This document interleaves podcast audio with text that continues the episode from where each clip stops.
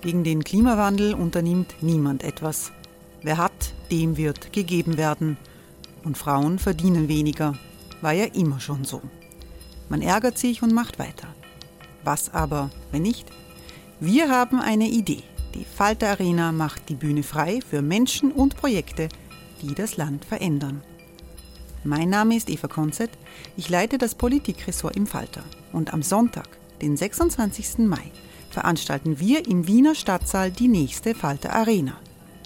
Mit dabei unter anderem der ehemalige Politiker und Neosänger Matthias Strolz, Theresa Imre von Markter, Sonja Jöchtel von Love Politics oder Kari Ochsner von Ochsner Wärmepumpen. Machen statt jammern. Wir schauen uns an, wie das funktionieren kann. Kommen auch Sie vorbei. Alle Informationen und Tickets finden Sie unter falter.at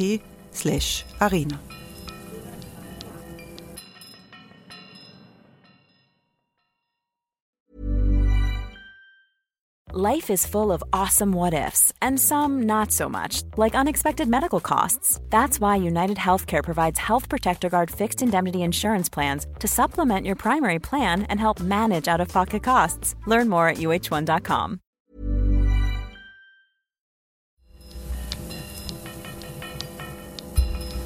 Falter Radio, der Podcast mit Raimund Löw. Sehr herzlich willkommen, meine Damen und Herren, zum Falterradio für Samstag, den 22.09.2018. In dieser Episode ist Indien unser Thema.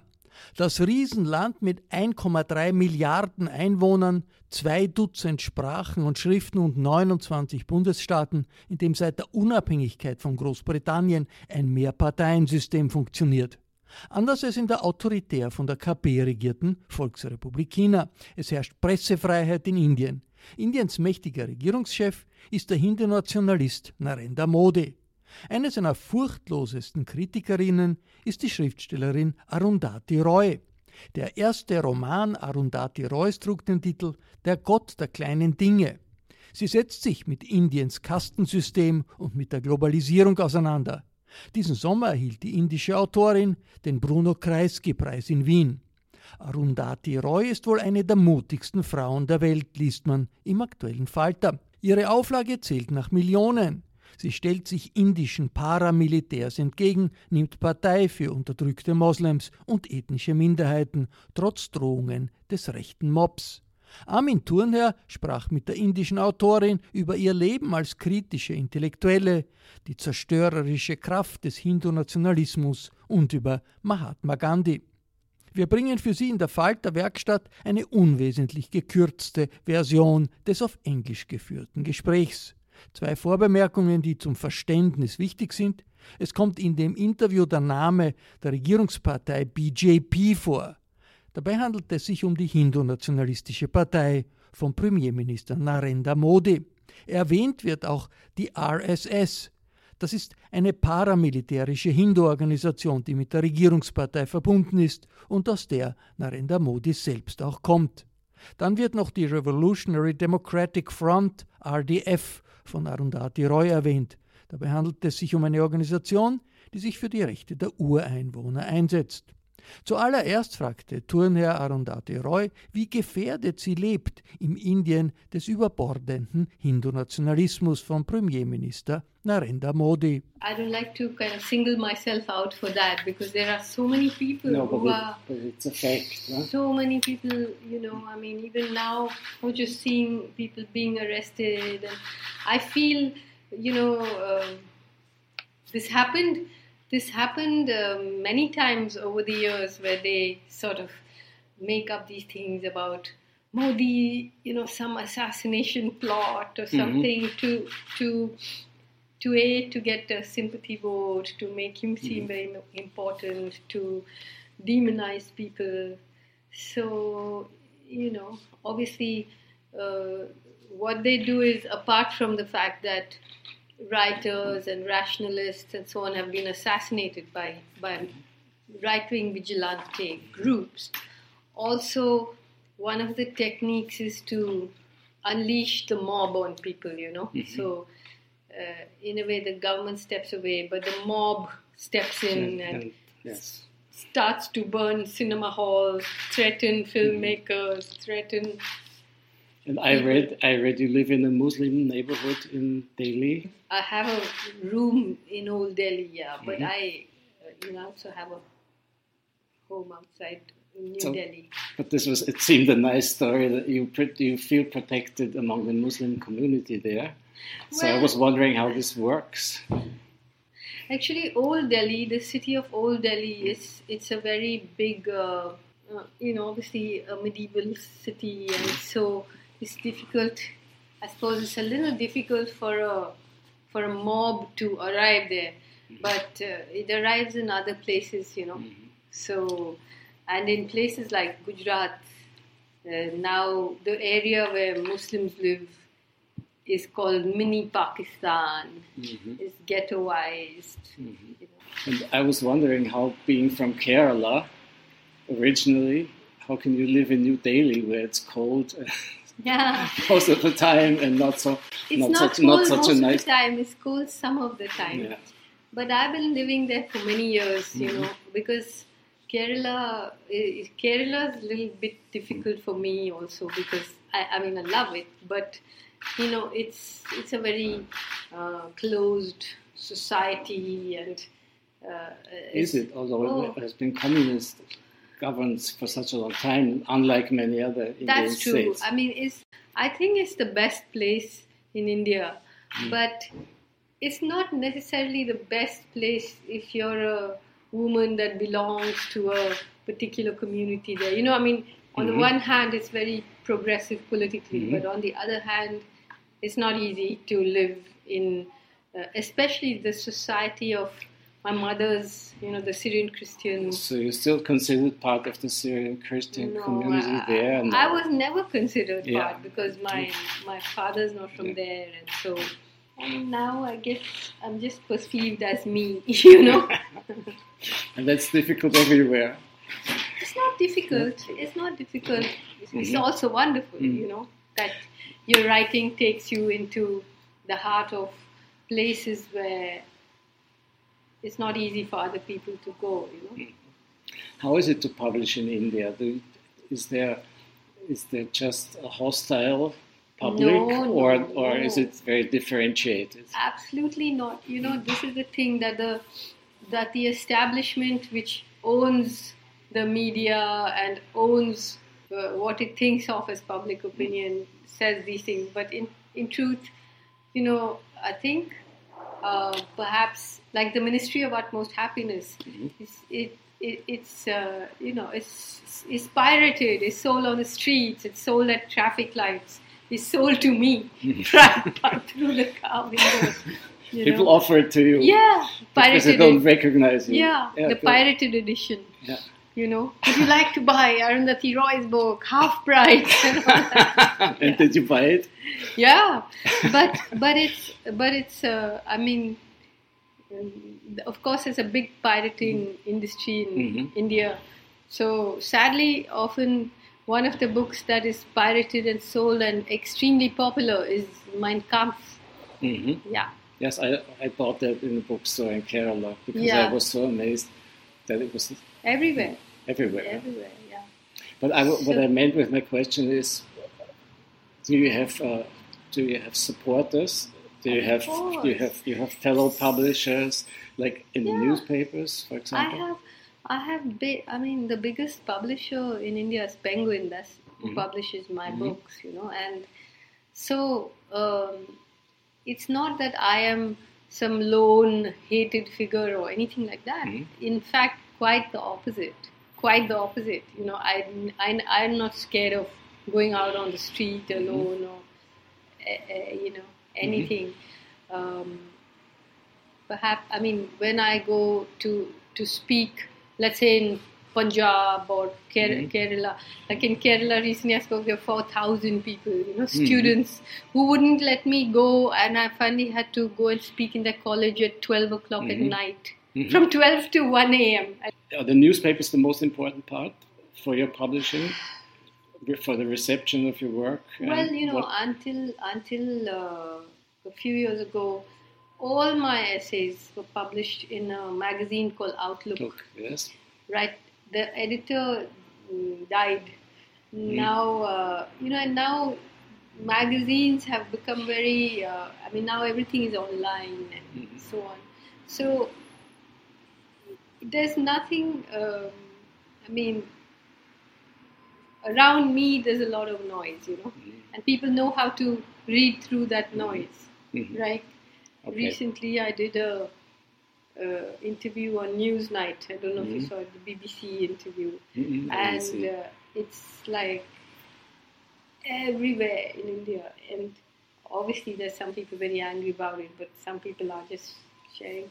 So you know, it, it's a very polarized uh, society at the moment. But it is polarized. It's not just one Not just one. It- one. And do you, and you Although perceive you know, I don't know if you followed, but last uh, month, I mean, two weeks ago, uh, there was this journalist who, who basically, uh, you know, sort of appeared as a right wing, you know, representing one of these Hindu Mhm. groups, and he had a secret camera, and he filmed 136 media outlets, not small people, the owners of the mm-hmm. biggest media establishments mm-hmm. in India, offered them a great deal of money for publicizing the Modi's point of view, for rubbishing the opposition, for creating news and editorial mm-hmm. material. And they all agreed except for two. And there was a right wing guy with the camera. Yeah, no, he's pretending to be He was pretending to be. Yeah. Okay. a secret camera. And and he and this was published in social media. yeah, all over. Mhm. social called- media um, have become more important because I, I read the newspaper circulation was is still going up. It's going up, uh, but the social media is also going up. Mhm. And uh, initially, social media was the first people to learn to use it properly was, was the Hindu right. Mhm. But now it's becoming something which they are getting countered on. So this coming year is going to be very, very dangerous in India because May is the big election.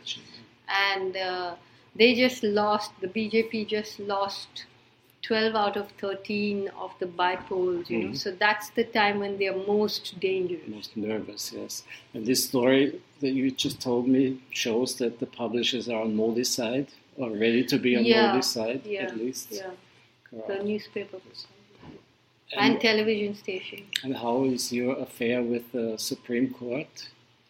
Uh, well, the last thing that happened was that I was charged with contempt of court for uh, writing a article called Professor POW about this professor who I know well actually, who who's paralyzed from waist down, who's been thrown into jail. And uh, when I wrote about it, they charged me with contempt of court. Mhm. Uh, Which was just criticism of court. it wasn't even a criticism. I was saying that, you know, uh, that a paralyzed man in jail is not the same as a normal person. You know, it's a form of torture. Just leaving him alone is a form of torture. So they charged me, but uh, then I had to appeal in the Supreme Court. Mm, and the Supreme Court has just uh, sort of stayed all the proceedings. So it's just resting. Every- It's just resting because you know to give a judgment in my favor would create a legal precedent which would make the court lose its power. You know, so Modi is trying to take over the Supreme Court. But Yeah. also, also I read in an analysis by Perry Anderson, whom I greatly Yeah. admire, Yeah. that in India's democracy, the Supreme Court is the most liveliest institution and actually the one that works best. Is that still true? I don't know whether that is true. It's uh, well, the Supreme Court Chief Justice at the moment uh, is considered to be a person who uh, who's being blackmailed by the government. So recently, four senior most judges of the Supreme Court came out. It never happened in India before. Do you think there's a, there's a possibility for change, or is the Modi government so strong that No, I mean right coming now up elections? Right now, the danger is that the Modi government is shaking, and uh, you know, when he came to power, we thought that they were going to be around for 10 years, but you couldn't imagine how quickly that began to go down. So uh, when he announced the demonetization, you know, uh, it it very very badly affected a lot of people, including their own support base. Small dealers. Yes, yes. Then they announced a new tax called the GST. Again, I mean, big business is not hmm. unhappy with it, but what happens is that you know it, it, it's, it's such a nightmare. You're supposed to file your GST is called the General Goods and Services Tax, and you're supposed to file it three times a month. Okay, that's 36 times a year. And you can imagine poor people, hmm. illiterate people, they have no idea. So Millions of people have lost weight with personalized plans from Noom, like Evan, who can't stand salads and still lost 50 pounds. Salads, generally, for most people, are the easy button, right? For me, that wasn't an option. I never really was a salad guy. That's just not who I am. But Noom worked for me. Get your personalized plan today at Noom.com. Real Noom user compensated to provide their story. In four weeks, the typical Noom user can expect to lose one to two pounds per week. Individual results may vary. Let's say you're doing leather business. Earlier, small people would come and provide you with leather, you know, from three cows or two cows or hmm. two buffaloes or whatever it was. Hmm. Now, the this and those people are now required to have a GST number and supposed to file this. They don't. They don't have anything, you know. Hmm. So the the the main leather person will decide. Oh, forget these small guys because if they don't pay it, he has to pay it.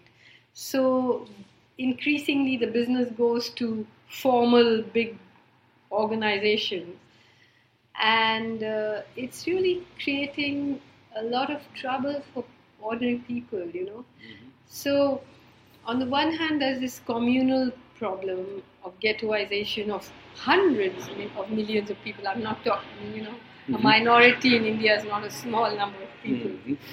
Dalits are you know and there's a lot of killing lynching bullying.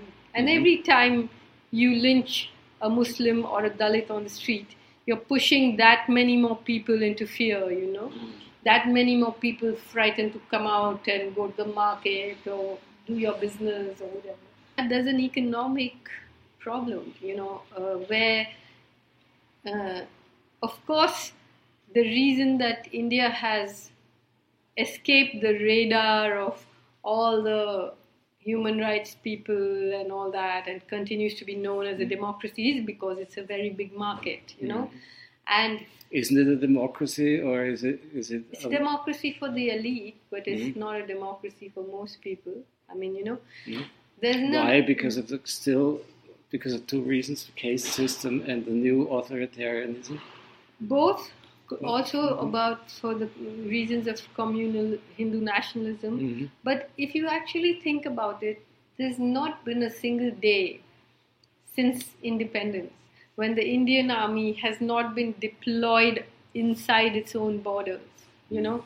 So if you look at uh, nagaland manipur assam uh, you know, Punjab, Junagadh, Hyderabad, hmm. and you see who is it deployed against. Hmm. It's always against indigenous people, Christians, Sikhs, hmm. Muslims, Dalits. You know, so there's this upper caste Indian state that has held itself together by uh, a military and a police, even at the time when it was supposed to be a democracy. You know, now it's just open war in places like in central India or in Kashmir, Uh, Nagaland. what do you think the solution is? A smaller India or or, or just a different rule in these places? More independence, more more rights for the for, for the suppressed I mean, I minorities. suppose I suppose uh, a kind of uh, a more federal uh, federalism, but the point is that the, this Hindu national, you see the the way Indian democracy works is that even with a massive majority in parliament, it's still not the massive majority of people that have voted for them because there's this what they Mhm. call the first past the post Mhm. system. So you may even get 10% of the vote and be, eh, you Mhm. know, in power. So first that has to be looked at, and secondly, uh, you, you you are now looking at a situation where, if let's say theoretically, if the BJP was to win in the way it won Mhm. last year, it could change the constitution to make it a Hindu republic or whatever, Mhm. you know, like Pakistan is an Islamic republic. So the odd thing is that the most radical resistance movements in India are fighting to implement the constitution. Mhm. You know, In your book, you have this character. I think he's he's. Uh, it's like a, a symbol, I think, for, the, for India. You put there, he's he's being driven into killing himself by just all these people appearing that he tormented uh, or did Yeah, bad things to. yeah. So he finally gets so desperate. Yeah. So is that what you're trying to do? Kind of show India? No, you know, I mean, you see that, you see that these things are, see, these things are not things that I have invented, you know, because there are people like this, and these things have happened. Mm. So it's not that I'm trying to do it. It is what is happening, Mhm. you know. It is, I mean, today you're looking at a thousand young people who have had pellets shot into their eyes. You know, we are looking at tombstones growing out of the ground in Kashmir like young children's teeth. We are looking at a, a paramilitary deployed for uh, for uh, mining corporations against the poorest people in the country who are being called terrorists. You know, poverty seems to be now a form of terrorism for Mm. this new way of looking. You know, so yeah, I mean, we are we're not. Uh, you know, obviously, it's not it's not like. Uh, I, I just think that you know this this thing is seeping up from the ground. It's not coming from the top. Mhm. It's not just that Modi is a bad guy or something like that. It's seeping up from the ground, and the organization that Modi belongs to, not the BJP but the RSS, Yes, yes. 1925. You know, it's been working towards this for almost a hundred years now. But there's also there's all there have, have always been moments of Hindu nationalism, even in Gandhi. Eh, of course, of course, of course. But it has never surfaced in power the way it is now.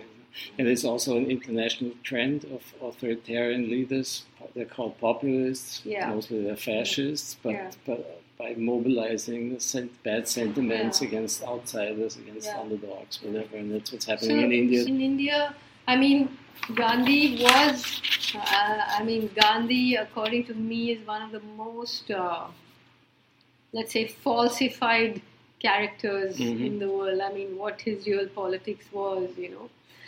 So Gandhi, uh, for example, he is seen as a person who, let's say, the three things that he's best known for. One was fighting for uh, against racial segregation in South Africa.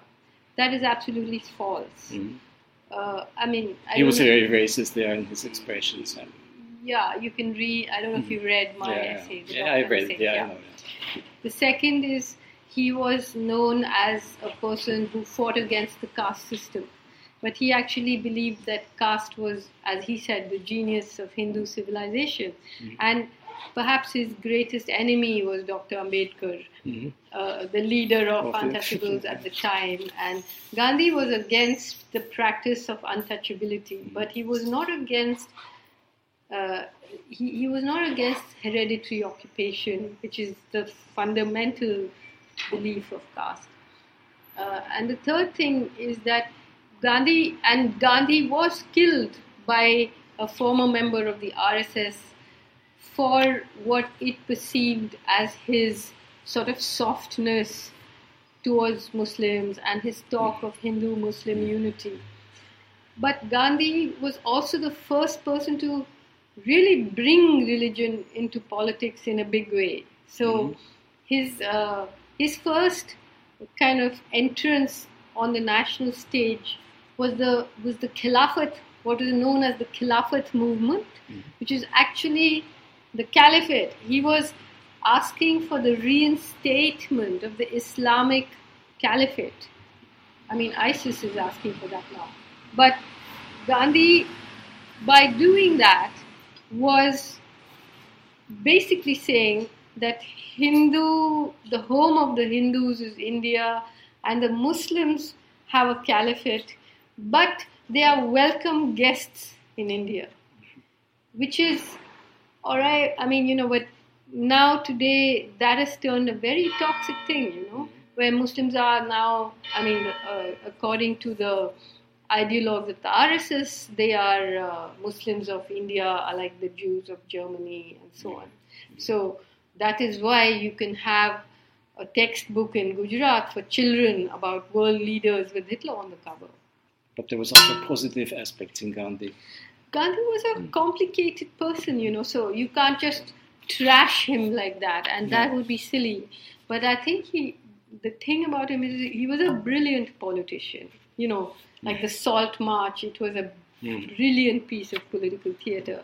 You cannot dismiss someone who you know, captured the imagination in the ways that he did. But then, as you know, very many very dangerous people captured the imagination of mm-hmm. people. Mm-hmm. But uh, you know, for example, Gandhi's views on uh, ecological sustainability, I think, have great relevance today. Mm-hmm.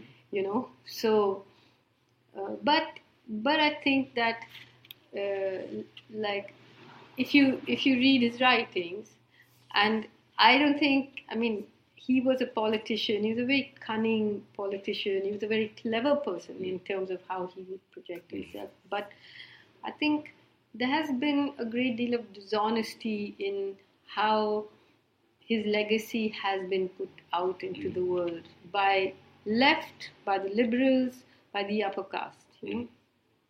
Let me ask you a question about your personal writing. When you write as a journalist or as a reporter, or as an activist, whatever? I never write as any of those things, but anyway. You don't? I just write as a writer. Because I read, mm. that's what I, that's what my question goes. How could you separate, or is it all one?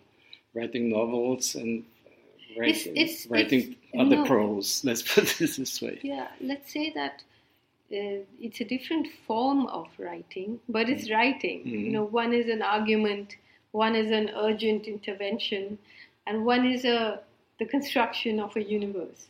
But that's what I was talking about yesterday. That why do we today need to call a, a writer of political nonfiction an activist? Is it because we've reduced the meaning of writer to mean certain things uh, like that concern a form of consumption and entertainment? Because you would not in the 20s or 30s or 40s or even 50s call a writer like me an activist, you know. Mm-hmm. But now, because writers have been placed in the heart of the mm-hmm. market, so as I was saying, I mean, even though the, the Kreisky Award was given for a political novel, I said there's no such thing, you know. Mm-hmm. There's no such thing as a non-political novel. If you're writing, if you if you're a writer writing in Nazi Germany, a love story that f- sort of forgot to mention that there were Nazis and there were concentration camps. That's a form of politics. If you were writing in South Africa during apartheid and omitted to mention that, that's a form of politics. So I'm just a, a, a writer who, who keeps their, uh, her eyes open. So I don't think we should even uh, give politics a category because that mm. reduces it, mm. you know. So that's not engaged literature, as it would be called. That's that's not something no. you will accept. No. No, no. I mean, I think novels are too beautiful to be used. Thank you very much. Okay. Bye. Thank you very much. You're Have so a good welcome. travel back. Thank you. I'll go go back to India today. Yeah. Oh, he's downstairs. He's downstairs. Have a nice trip. I just uh, bye.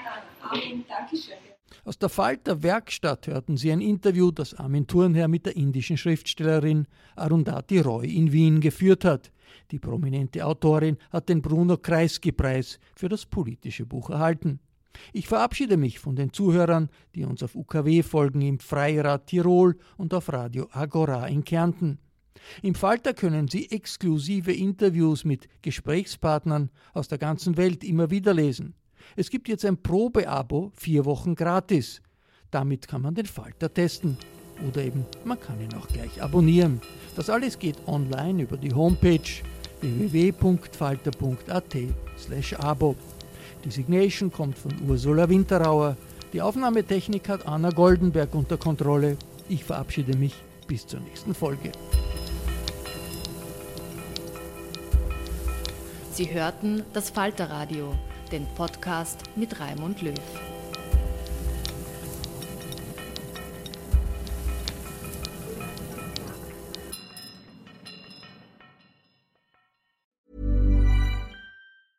Even when we're on a budget, we still deserve nice things. Quince is a place to scoop up stunning high-end goods for 50 to 80% less than similar brands. They have buttery soft cashmere sweaters starting at $50, luxurious Italian leather bags, and so much more. Plus, Quince only works with factories that use safe, ethical, and responsible manufacturing. Get the high-end goods you'll love without the high price tag with Quince. Go to quince.com/style for free shipping and 365-day returns. Imagine the softest sheets you've ever felt. Now imagine them getting even softer over time. That's what you'll feel with Boll and Branch's organic cotton sheets. In a recent customer survey, 96% replied that Bowl and Branch sheets get softer with every wash. Start getting your best night's sleep in these sheets that get softer and softer for years to come. Try their sheets with a 30-night guarantee. Plus, get 15% off your first order at bollandbranch.com. Code BUTTERY. Exclusions apply. See site for details.